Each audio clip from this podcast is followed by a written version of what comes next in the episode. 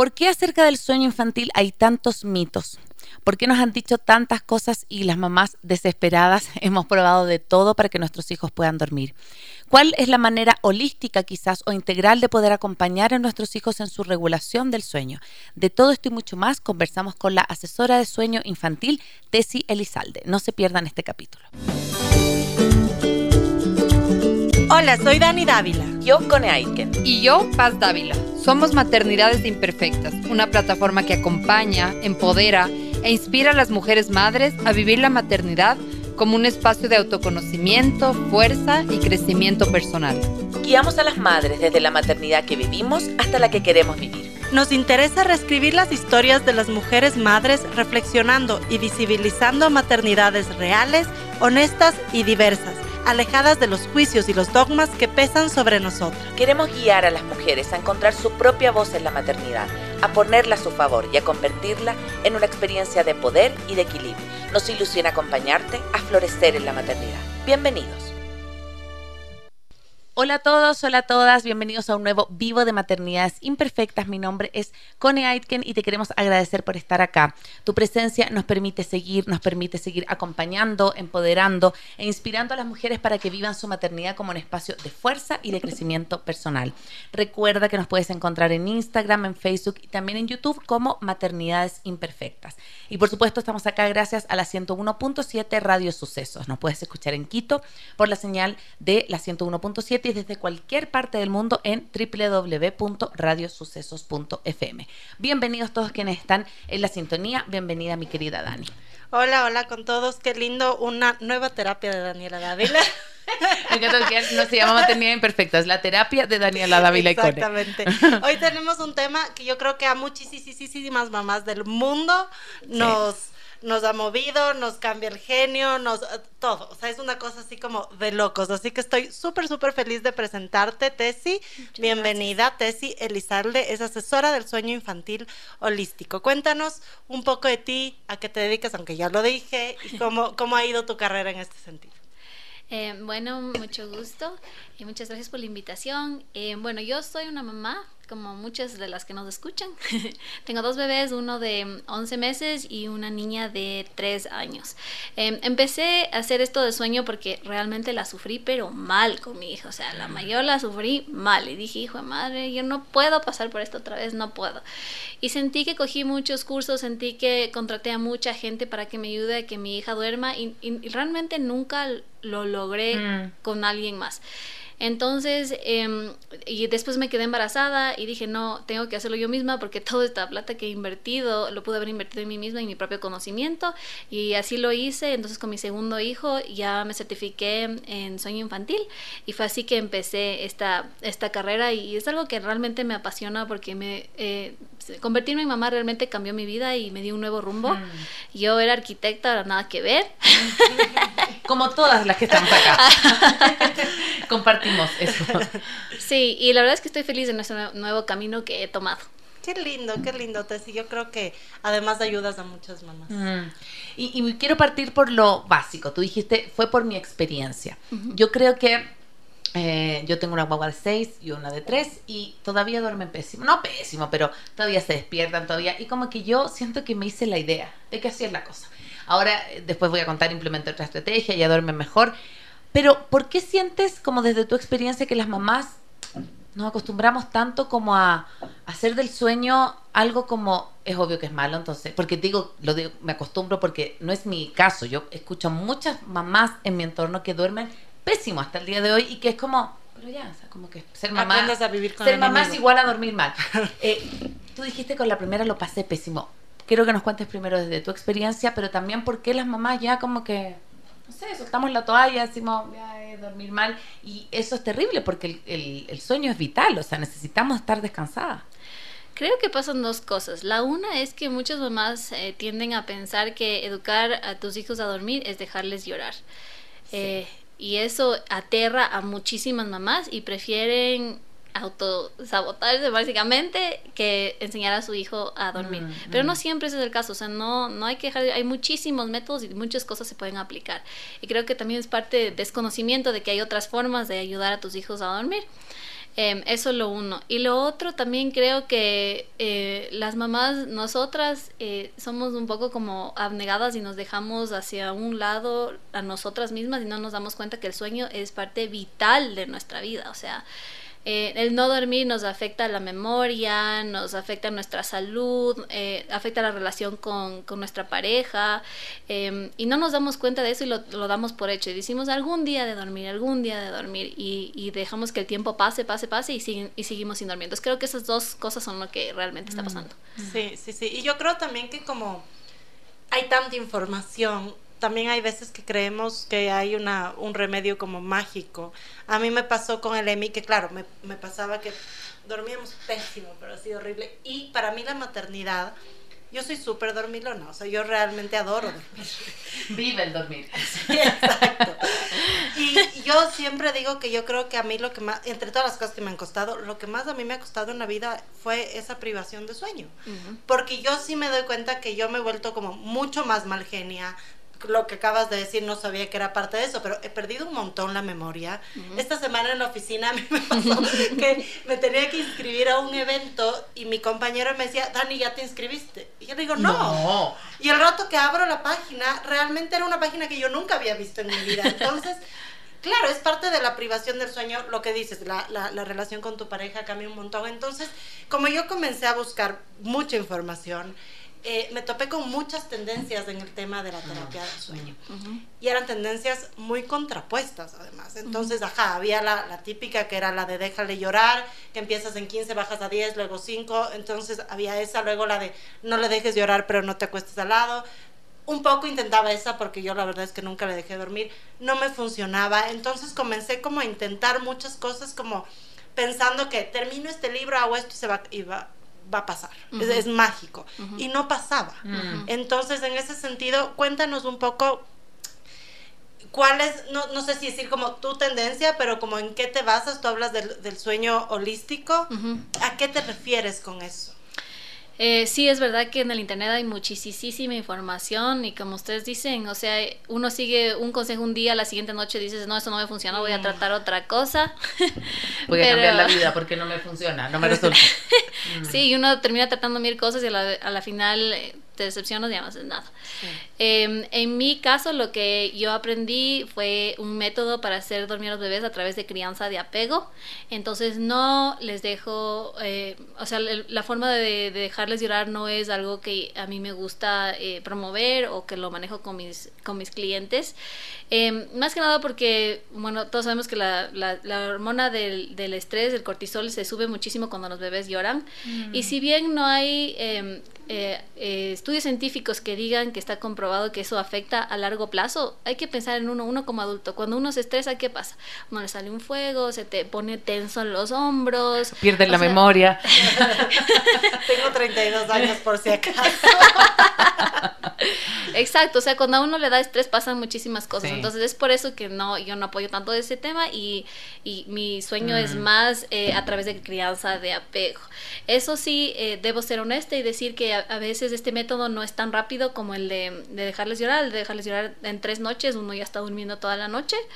Eh, pero es tenaz y, o sea, uno como mamá escucha un llanto y, uno no puedes ni pensar, o sea, deja de funcionarte el cerebro automáticamente. Sí, a mí me, cambia todo. Exacto, o sea, entonces no, no, no se puede. Y, si bien este otro método se, se, demora un poquito más, creo que es un poco más respetuoso y va más al ritmo de la familia que lo está aplicando. Qué fuerte porque yo me acuerdo que eh, yo tenía una amiga que adoro y que ella tuvo mellizo y que ella aplicó una suerte de este método como de los tiempos y que tenías que ponerte la, la ¿cómo se llama? La, la silla más cerca. Y yo le decía, o sea, de verdad te admiro, pero me decía, Cone, es que no puedo, porque entraba a trabajar a los tres meses, dijo, son mellizos, yo no puedo no dormir, o sea, como que me decía, tampoco me alcanza para pagar eh, enfermera, entonces tengo que hacer esta, esta situación cuéntanos un poco en tu experiencia, porque, porque debe pasar eso también. Quizás muchas mamás es como, no es que yo lo quiera hacer, no es que quiera dejar llorar a mi guagua, sino que tengo que hacerlo porque resulta que en una semana entro a trabajar. o, necesito volver, o necesito cortar la lactancia, cualquier cosa que como mamá necesites hacer.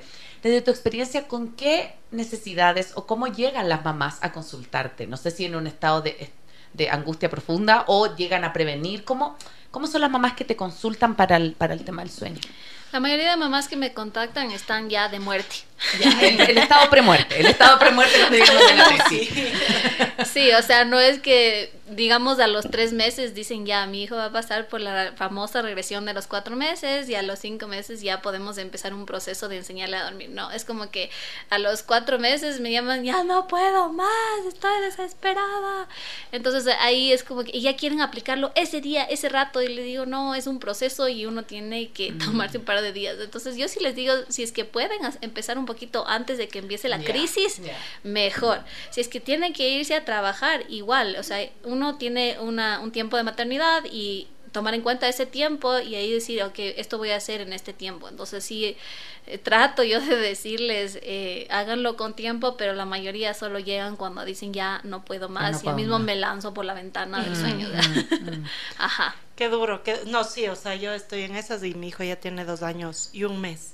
¿Qué pasa, qué pasa en esos casos cuando ya dejamos pasar tanto tiempo? Como decía la Corne, también sus hijas son grandes. Hay, hay una vuelta atrás, hay esperanza.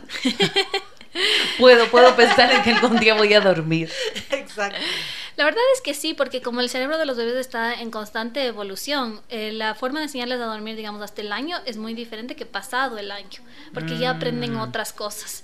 Entonces, si tu bebé ya está en dos años, ya no va a funcionar lo mismo que le pudimos haber enseñado a un bebé de ocho meses. Entonces, ya es otro proceso, entonces no es tiempo perdido y no son errores que uno comete. A mí no me gusta decirles a las mamás, uy, qué pésimo que hiciste esto. No me gusta decirles eso porque uno ya tiene una culpa de por sí, de claro, por que ya te vengan a decir que lo hiciste pésimo. Ajá, que lo hiciste mm. pésimo. No, pues yo creo que uno, cuando se trata del sueño, uno actúa por instinto y uno no lo está haciendo de mala, de mala fe. Uno hace lo que puede en ese momento. Entonces, no, no, no te voy a decir, oye, lo hiciste pésimo estos dos últimos años, sino que sí se puede y no estás empezando desde cero, no lo has hecho mal y, sí se puede. Mm. Es que eso me da una luz de esperanza, te decía. porque, porque, bueno, yo le contaba que, bueno, mi hija, eh, a ver, yo noto una diferencia tan grande en las dos porque la primera, claro, no sé si por la primera dormía mucho mejor, como que sí, quizás yo lo olvidé. Puede ser que también yo bloqueé ese momento porque quizás dormí tan mal que mi cerebro dijo, no, si en realidad dormía bien, no sé si esto es verdad o es mi construcción que yo me Pero la segunda, sí, efectivamente con mucho más despertares y una amiga me decía, oye, es que sabes que si te duermes pegada a ella, ella en la noche para volver a dormir, vas a necesitarte. O sea, a mí me encanta porque le siento el olor y es rico y abrazada y changada y todo, pero me decía, claro, ella no, no tiene la habilidad, ya tiene tres años y medio, de dormirse por sí sola. Entonces me dijo, también ayúdala a que si el día de mañana tú no estás, tiene que hacerla dormir la abuela, pueda sin ti. O sea, eh, eh, a veces es como por bien hacer y por acompañarles y por estar con ellos, lo que estamos haciendo, siento yo desde mi mirada, es como también cuando ya pueden, estoy hablando del bebé de un mes, eh, como un poco cortando esa autonomía que es sana. No es que yo las deje y dale, haz lo que tú puedas, lo mejor puedas, pero empecé a probar esto de sentarme al lado y en vez de leerle el cuento acostada con ella, me siento, le, leo el cuento, le tomo la mano y de ahí me voy. Y se duerme mucho más rápido.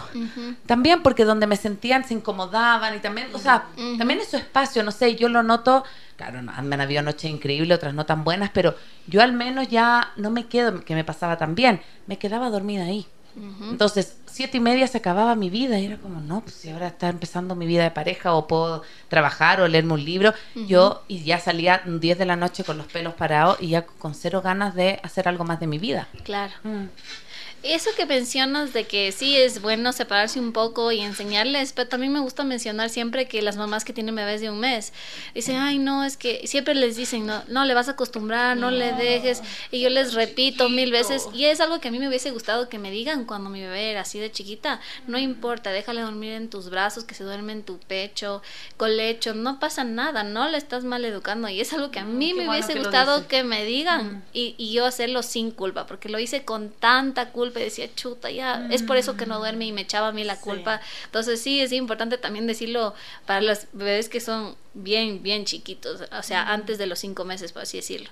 Eh, y cuando ya son más grandes, sí, em, ellos aprenden mucho de, de, los, de los límites, o sea, hay que ponerles límites y, distanciarse a veces de, en ciertos temas, por lo que tú decías, tú, uno quiere buscar su autonomía como mamá también, y ahí es importante eh, poner esos, esos límites, pero siempre con amor y siempre con respeto.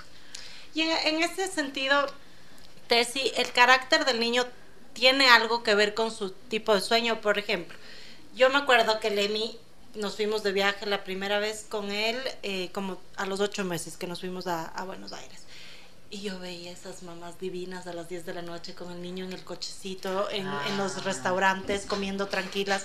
Mi hijo nunca durmió fuera de la casa. Y yo más bien traté de, por ejemplo, no ser esta mamá de que todo tiene que estar silencioso, pero decía, le haces el sueño, yo pensaba, tan ligero que cualquier cosa le despierta. Y en serio que no lo hice.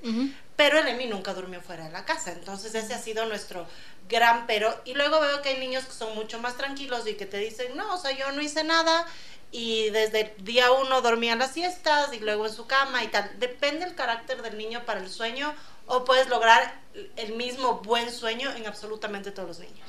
No, no, no, totalmente depende. Todos somos diferentes, o sea, no hay una misma receta para todos en todo lo que se trata de bebés. Eh, eso que dices que mm, hay que acostumbrarle a lo del ruido, creo que es importante mencionar eso también porque muchas mamás dicen, ya, yo voy a prender la licuadora y la lavadora y voy a barrer y golpear y hacer cosas para que aprenda a dormir en el ruido. Pero la verdad es que los bebés cuando nacen desarrollan unos sentidos más que otros. Hay bebés que desarrollan más el oído que otros bebés. Entonces los bebés que no desarrollan tanto el oído duermen muchísimo más profundo y es más, más fácil para ellos, digamos, lo que, lo que tú decías, de sacarle en el coche, irte a un restaurante y que siga durmiendo en el coche. Los bebés que tienen el oído súper sensible van a tener mucha más dificultad en dormir en otra parte que no sea su espacio. Además, también depende de su personalidad, o sea, si una niña, por ejemplo, el ejemplo de mi hija mayor, es súper, súper pegada a mí. Ella eh, si yo me voy a un restaurante y la pongo a dormir en su coche, ella se quedaba dormida en el coche, no hay problema. En cambio, mi otro bebé, él se enoja, me empuja, o sea, eso de abrazarle a él cuando se enoja, cero. Yo quiero abrazarle cuando se golpea, él dice no, No o sea, me empuja, sí, ajá, durísimo. Él quiere dormir en su cuna, nunca quiso dormir conmigo, tiene el oído súper desarrollado, le despierta cualquier, así una mosca, ya se despierta. Entonces, él, por ejemplo, a él no es tan fácil llevarle a un restaurante que se duerma, él va a estar así despierto, O sea, tienes otra dinámica de sueño. Totalmente, ajá. Entonces, por eso los planes cuando yo hablo con las mamás son realmente porque un bebé no es igual a otro y ni una familia no es igual a otra. Todos tienen dinámicas diferentes. Uy, qué, qué tantos temas de hablar del sueño. ¿no? Estamos en una súper conversación con la Tessy Elizalde acerca de, más, más allá del sueño infantil, como yo siento que estrategia, sacarle algunos mitos, porque yo creo que el sueño está lleno de mitos.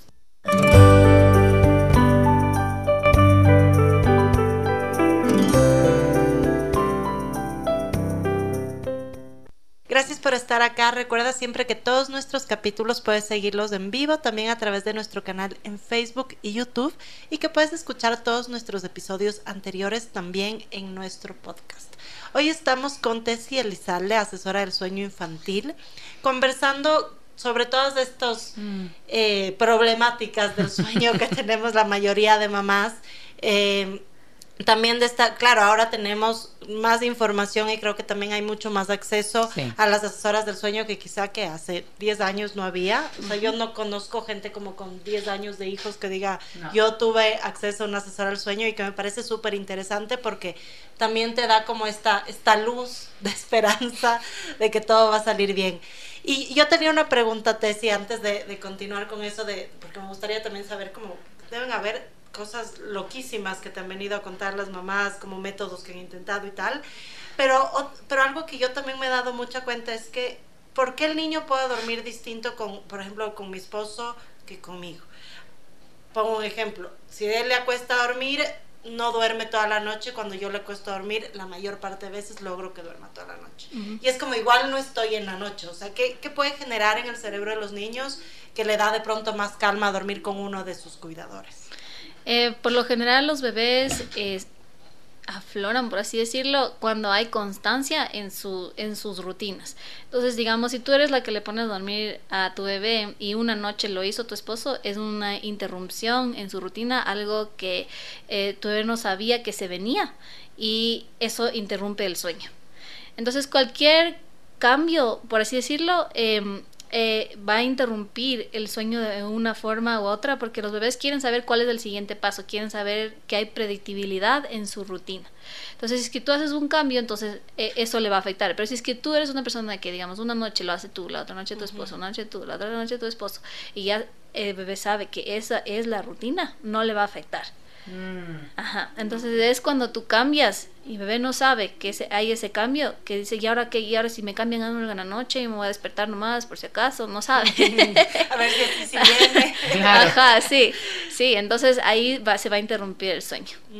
Es que sí, nosotros, de hecho, como mi, mi hija chica está tan pegada a dormir solo con la mamá, implementamos un calendario.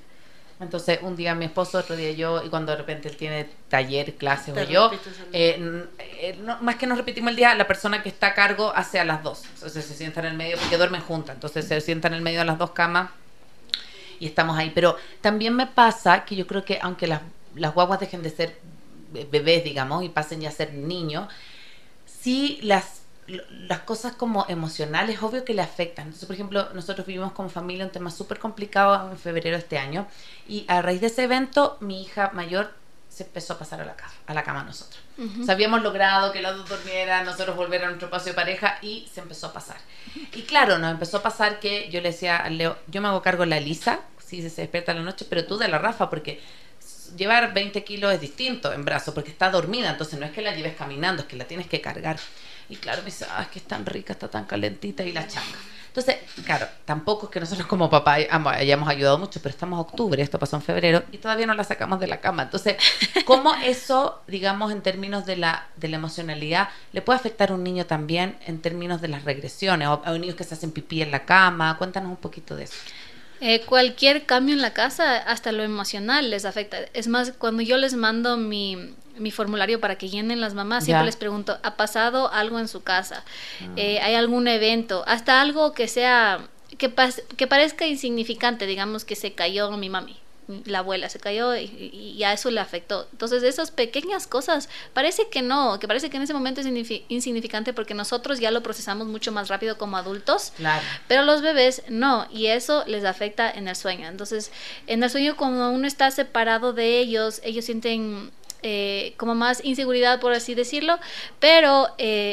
Eh, la mitad de la noche, si me voy a despertar, me voy nomás a la cama de mis papás. Mm. Entonces ahí para volver a hacer como esa reconexión. Por ejemplo, también pasa con los papás que trabajan muchísimo durante el día y en la noche llegan, solo le dan de comer y se van a dormir. Se despiertan un montón los bebés en la noche. Es porque quieren volver a, hacer esa conexión. Ajá, esa conexión. Entonces en ese caso, por ejemplo, la solución sería decirle a a estos papás que le dediquen una hora totalmente ininterrumpida a sus hijos, eh, que pongan el celular en otra parte y que mm. tengan una cajita especial solo con los juguetes que a, su bebé le guste y la saquen solo en este momento especial. Así crean otra vez un momento de reconexión por una hora y en la noche ya puedan descansar porque dice, ya no tengo que volver a reconectar con mi mamá, yo quiero descansar. Ay, qué importante. Sí, sí. Y sabes que yo creo que tal vez eso sí influyó un poco, porque como yo volví a trabajar eh, como que tiempo completo eh, hace que dos meses, ahora, en claro, y hay veces que uno ah, sí, comete el error de llegar y como seguir en el celular. Y es como, a ver, mamá, no te he visto todo el día, como pasa Bájale conmigo. Un poquito. Mm. Sí, y ayer fue un momento, igual durmió mal, pero no, no, durmió mejor, pero fue un momento súper lindo porque yo hoy estoy empezando a llegar, dejo mi cartera, dejo mi celular, dejo todo. Exacto. Dije, o sea, no, no va a pasar nada y nos pusimos a, no dibuja, pero como, no sé si la, la Lourdes, la persona que le cuida, le, contaba sobre Santa, porque hicimos del árbol y todo, entonces va feliz a contarme que ahí está Santa. Y entonces le dije, ¿quieres que te dibuje dónde, dónde vive Santa? Y sacamos un, un mm. cuaderno y mientras yo le dibujaba, él me iba diciendo cosas. Entonces, fue súper lindo porque fue ese momento de conexión, cero tecnología. Exacto. Y a la noche yo tenía una reunión, me tocaba a mí dormirla ayer, y él me suele hacer berrinche para dormir si es que no, voy. Y ayer le dije, amor, después de dedicarle este tiempo, mami hoy tiene una reunión súper importante, hoy papi te va a dormir de nuevo. Y se fue súper tranquilo. Hay que explicarles todo. Sí. Mm. O sea, pero fue más allá de explicarle que sí lo hago, fue por, por lo que tú dices, porque generé antes, no es la mamá que llegó, además siguió en el celular, solo me dio de comer, me acostó, sino como conecté con ella, ¿no? hay, una, hay una psicóloga que solo me, me acordé, se llama Titi Palmero, que dice que eso es la inversión emocional. Es como así como tú ahorras, tú estás haciendo una inversión emocional y eso genera que tu guagua haya dormido mejor. Esté mejor, sí, sí, yo creo que sí. Pero sabes que también yo tengo otra duda, eh, porque yo he visto, no, a ver, nosotros obviamente entendemos en, la maternidad en general la importancia de las rutinas, ¿ya? Y, obviamente más en el cerebro de ellos que se está formando y tal. Pero yo sí siento que muchas veces las rutinas son tan estrictas que se vuelven esclavizantes para nosotros. Yo me acuerdo haber ido a un evento con, creo que Lemmy no, bueno, no me acuerdo, creo que yo le había dejado encargado a Lemmy y tal, y había una pareja con una niña de unos 2, 3 años que también la sufrieron con el tema del sueño, y llegó la una en punto y volaron. Y se fue. Porque claro, no, es que si no duerme ahorita no duerme en la noche, porque si es que no. Entonces todo era como súper cronometrado y todo tan armado que ahí es cuando yo estoy un poco en contra de, de, ser tan rígido con el tema del sueño, porque a ver, yo sé que afecta, pero yo sí trato en casa de que haya una flexibilidad. Si es un sábado en el que tuvimos un matrimonio familiar y el niño comió más dulce, no pasa nada. O es un sábado que no dormía a la 1, dormía a las 4, ya nada. O sea, es como parte de la vida. ¿Cómo manejas eso también? ¿O cuáles son los consejos que tú das a las mamás en, tema, en tema rutinas? Eh, para ser honesta, yo era esa mamá que a la una ya me iba porque tenía que dormir y ya. Pero uno lo hace por miedo, o sea, uno no durmió y haces lo que sea para dormir, o sea, lo que sea. Em, ahora que ya sé mejor, yo les aconsejo a mis mamás que sean flexibles, o sea, por un día que, digamos, duermen en el coche en vez de en su cuna o con el cuarto re que te oscuro, aunque yo no recomiendo eso tampoco, em, no va a pasar nada. Porque es como cuando uno aprende a montar bicicleta, o sea, uno aprende a montar bicicleta, luego dejaste de montar bicicleta, tal vez te olvidaste y te cuesta un poquito coger el balance otra vez, pero lo vuelves a hacer. Es igual con el sueño, ya le enseñaste a dormir, puede ser flexible y después eh, le vuelves a enseñar, no pasa nada. Eh, el, cuando yo sí les digo que sean estrictos de solo al principio, hasta que aprenda ya a dormir súper bien, y de ahí uno puede ser flexible e irse a donde sea, las reuniones que sean, puede uno cambiar un poco las horas también si es necesario, o sea, uno se, a una reunión se alargó y, estaba amena la conversación, no quieres cortar porque ya, pero todavía se tiene que dormir, no pasa nada, o sea, una media hora, una hora, no pasa nada. Yo les digo que sean flexibles, que no se estresen por eso, porque es algo por lo que yo sí me estresaba muchísimo, o sea, para mí era un estrés. Te Totalmente, sí. Mi hermana me decía la nazi de las dormidas. Ahora me sigue diciendo la nazi de las dormidas porque igual les hago dormir a la hora que tienen que dormir, pero ya no, ya no me tengo que ir del sitio, por así decirlo, y mm. es de encontrar un poco de flexibilidad en lo que tienes que hacer. Qué interesante, sí, sí, creo que también eso es como darnos el permiso de pues hacerlo bien, pero también disfrutar nosotros como mamás, porque porque creo que sí es un tema que, que nos puede, como dije hace un rato, nos puede esclavizar y es feo ver eso y es feo vivir eso. Entonces, sí, creo que es súper importante también esta flexibilidad. Y yo creo, perdón, que, que, que también es como escuchar lo que necesita esa familia en ese momento. O sea, por ejemplo, no sé, vino mi, mi ñaña la semana pasada, vive en Chile, yo no sabía y nos fuimos a cenar un día. Entonces ya llegamos, fuimos al Mosaic Café que es tan bonito en el centro y llegamos al Mosaic a las seis y media. Dije, esto va a ser horrible. Entonces les dimos comida y yo les llevé el pijama. Entonces dije ya. Y justo nos dieron un asiento con, como con sofá. Y claro, hubo gritos, hubo quiero irme a la casa y todo. Yo le dije, mi amor, es que ahora no hay casa. Ahora hay tía y la tía se va mañana y hay que estar con la tía. Es como cuando cacharon eso, yo también me relajé. Tampoco me quedé hasta las 12 de la noche, me quedé hasta las 10, 9 y media. Pero con ellas dormidas ahí, después las subí al auto y siguieron. O sea, como que también, por ejemplo, para mí, que ese fue un consejo que alguien me dijo una vez, siempre anda con una mochila con pijamas. Yo siempre les digo eso a mis clientes también. súper bueno. A veces consejo me salvó la vida porque te juro que si no, es llegar a la casa, sacarle las zapatillas, sacarle el jeans, se despiertan. En cambio, si siempre andas con el pijama, es como, sí, no es lo ideal que esté arriba tuyo en un restaurante, pero es una vez. Pero, pero la rutina un poco como que sigue, es como que cacharon que ya vino el momento de la dormida. Lo mismo cuando viaja, yo viajo mucho a Chile sola, eh, les pongo pijama en el avión, para que cachen que es hora de dormir. Es hora de dormir. Es hora de dormir. Ajá. Ah, mira qué buen consejo ahora que me Buen consejo. ¿Ves?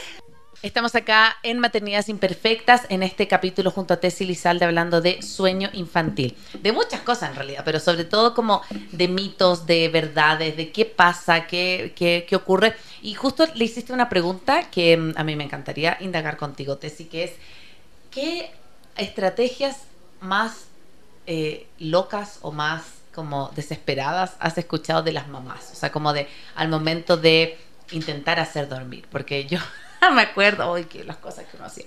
Eh, yo con la grande le, le ponía ruido blanco, ¿ya? Pero... el mío odia. Me compré un parlante tesi de ruido blanco. Entonces yo iba a cualquier lado a la loquita el ruido blanco y ponía mi ruido blanco y decía... Y ella solo se dormía con ruido blanco. Es mentira, o sea, sí funcionaba, pero yo, esa era mi verdad. Mi hija se dormía con ruido blanco. ¿Cuáles han sido como esta estrategia o qué es lo que tú más escuchas de las personas, madres, padres desesperados para hacer que sus guaguas duerman? Eh, no sé, pienso que uno de los más comunes, y también puedo decir que lo hice yo, es meterse a la cuna a dormir con tu bebé. y luego La amaneces, ajá, y luego amaneces que no puedes ni moverte del dolor de la cadera y de las piernas. Pero con tal de que tu bebé duerme y tú conseguir una hora de dormir, lo haces. O sea, uno llega a una desesperación total, o sea, pero... Y también la otra típica es que los papás a las 3 de la mañana le pongan a su bebé en el car seat y se van a dar la vuelta en el carro.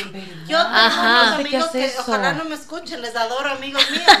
El niño para la siesta duerme, solo duerme el carro. Exacto. Entonces le suben al carro, se dan la siesta, pasan 10 minutos y ahí sí entran a la casa. Pero, pero espérate, el niño se despierta a la una de la mañana y parten a la una No, de la no, no, mañana. no, es Ay, solo ay, la siesta, ay, solo ay, la No, siesta es más fácil, pero hay papás que se despiertan a la 1 de la mañana a darse las vueltas en el carro. Jesús, que con el peligro de este país. No, pero imagínate el nivel de desesperación que tienes que tener Ajá, para el hacer nivel de eso. desesperación, ajá, es el nivel de desesperación, sí.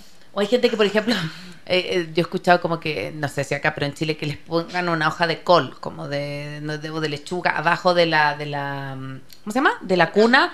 Pero unas cosas que digo, qué impresión, o sea, y también empiezo con la segunda. O sea, estoy acá desnudando A mí, a mí, mis a mí, a mí me dijeron que recién, no me acuerdo quién, que le dé a- a- agua de lechuga, puede ser. Eso Sí, algo sí. Pero sí, hay de tomar. No, que yo tomar. que tenía que ponerle la, la, la hoja de lechuga. Abajo, no, no. Y claro, yo en medio de mi desesperación no le di, porque yo en eso sí como que trato de ser medio, tener criterio, investigué en internet y todo, decía, como capaz que alguna funcionó, probemos. Pero no, decía que el exceso le genera gases y nos que dije, no, ni lo pega. Ahí.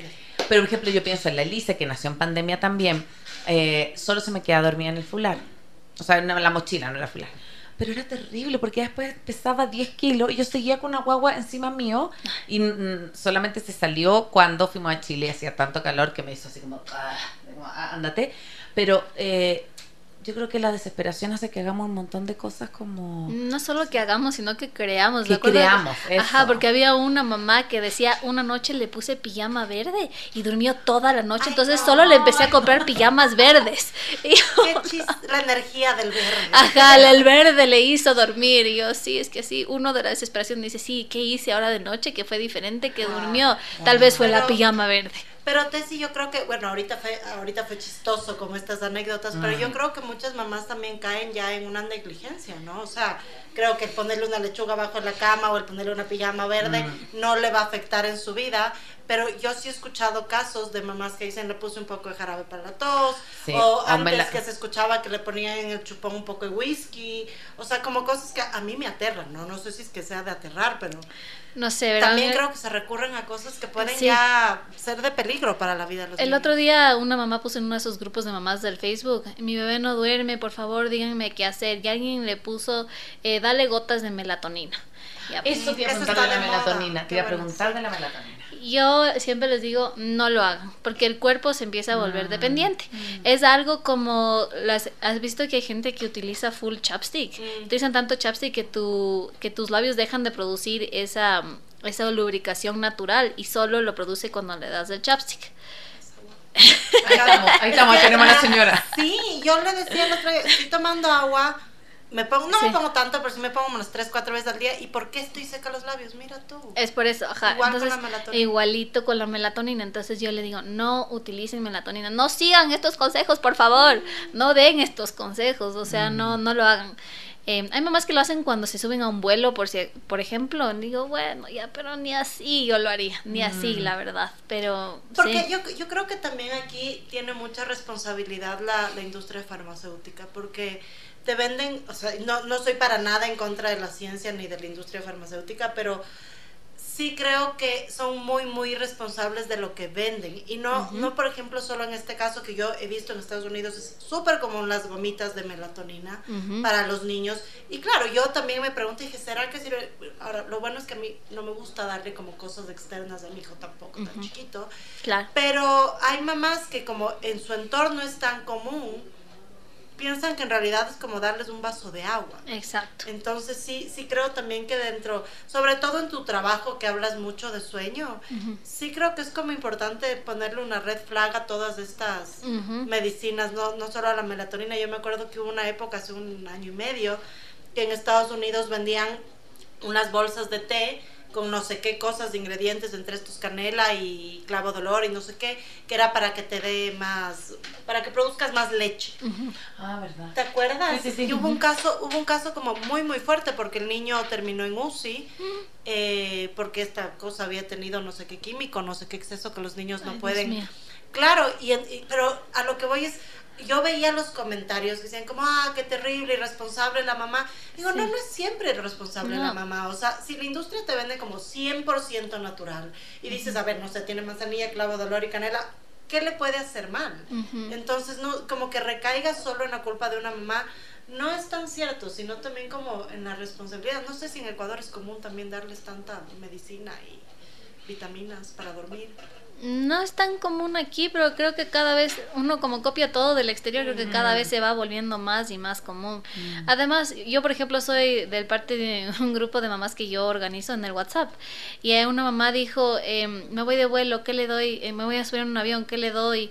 Y, y le daban un montón de opciones. Yo, chicas, por favor, no, re- no compartan medicinas de nada a menos que su pediatra lo haya dicho. O sea, no, uno como mamá no puede recetar a otro bebé. Entonces creo que hay que tener mucho cuidado con eso. Y también estas mamás que recetan Sí. la melatonina, digamos que ya que uno le da la melatonina, no sabes cuántas gotas, no sabes cada cuánto. O sea, uno No tiene que asesorarse súper bien, no uno no tiene idea de nada, ajá. Entonces, y puede que la mamá que esté aconsejando a su bebé tenga dos años y la mamá que está preguntando tenga ocho meses. O sea, no es lo mismo, ajá. Entonces, no, no, yo siempre les digo no, y no melatonina, es, me- es mejor no hacerlo. Es que pues generas dependencia, siento yo también. O sea, no solo, Sí. con, no solo con la melatonina, sino que, por ejemplo, en Chile el uso de la melatonina es impresionante. Así Uh, también. Sí. Es súper alto, es súper alto. Y también, uh, lo que pasa es que Chile tiene, mi país más lindo, pero tiene uno de los índices de salud mental peores de, en niños. Está como, es súper loco porque hay, bueno, un psicólogo que también entrevistamos en maternidad, el Felipe Lacaneniar, que dice que ha hecho estudios de trauma y de mm, en salud mental infantil y que los niños chilenos están al nivel, por ejemplo, de, de países en guerra. De, de- o sea, como que está Chile y puede estar en este momento, por ejemplo, la Franja de Gaza. Me explicó como eh, eh, niños que están eh, como en condiciones muy, muy precarias está Chile. Entonces, ¿por qué decía lo de la melatonina? Porque el nivel es tan alto de estrés que lo que pasa en Chile que las mamás es como, necesito dormir, no veo a mi hijo nada, no puede despertarse, tú, melatonina. Entonces, hay un negocio también de la melatonina como medio ilegal súper grande porque es súper, súper usada. Y esto pasa entre las mamás, que te pasa el dato y parece que fueras como una pediatra amiga de Ajá, sí. Sí. Sí, yo también, en realidad yo viví en Estados Unidos los últimos siete años, recién Ya. me mudé a Ecuador y en Estados Unidos también me dedicaba a los bebés por todo, no solo a los bebés, a las mamás también me di cuenta porque yo di a luz allá y di a luz en Ecuador y me di cuenta la gran diferencia, allá me dieron medicina a lo bestia para dar a luz, aquí nada. Ajá, entonces de ahí me doy cuenta que sí va cambiando de país en país Sí. de ley también. Qué interesante. qué in- sí, sí, yo, sí, es es súper heavy el tema de la medicina, porque más que, como te decía, no es un tema como mucho de juzgar. Creo que a veces caemos en la desesperación y, Sí. y también como que nos obnubilamos de que, pero si en Estados Unidos dan tanto, que son, que tienen tantos científicos y tantos médicos de alto nivel, entonces de ley es algo bueno y no, no termina siendo tan bueno. Exacto. Eh, estábamos hablando también un poco de, de- de enseñarles a dormir. Y yo tengo una pregunta para ti, así, porque yo me acuerdo cuando te decía que leía yo estos libros, uno de estos libros te decía, tú no enseñas a dormir a los niños, porque uno como que ya, no sé, como naturalmente aprende.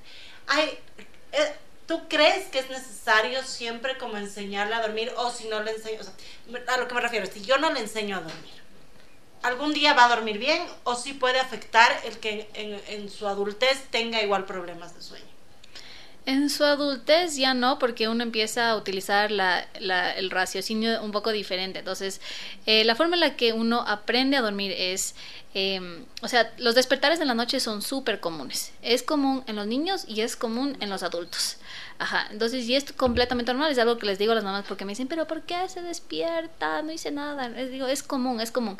La diferencia es que uno como adulto puede conectar un ciclo de sueño con el otro. Entonces, la, ¿cómo lo hacemos nosotros? Digamos, uno está durmiendo boca arriba, te pones así en posición fetal y sigues durmiendo porque ya conectaste un sueño con el otro. La diferencia con los bebés es que eh, la forma en la que ellos conectan un, un ciclo con el otro es como nosotros lo, le hemos enseñado. O sea, digamos, eh, conecta un ciclo con el otro estando en nuestro pecho. Ya sabe que abre los ojos, está en el pecho, mira alrededor, escucha un latido y sigue durmiendo. Entonces ya conectó un ciclo con el otro. Eh, otros bebés le ponen chupón.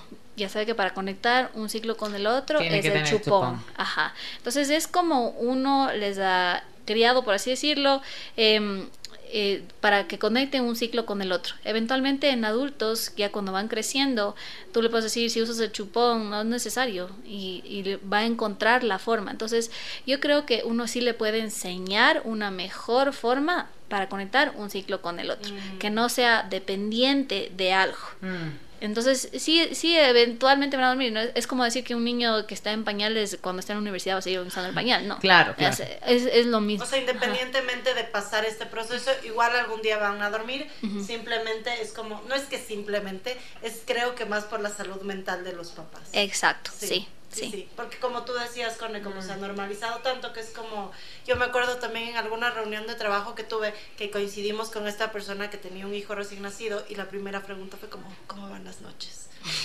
Como pésimo y entonces nos conectábamos con este dolor sí. y, y, capaz que no es necesario pasar por eso. Uh -huh. sí.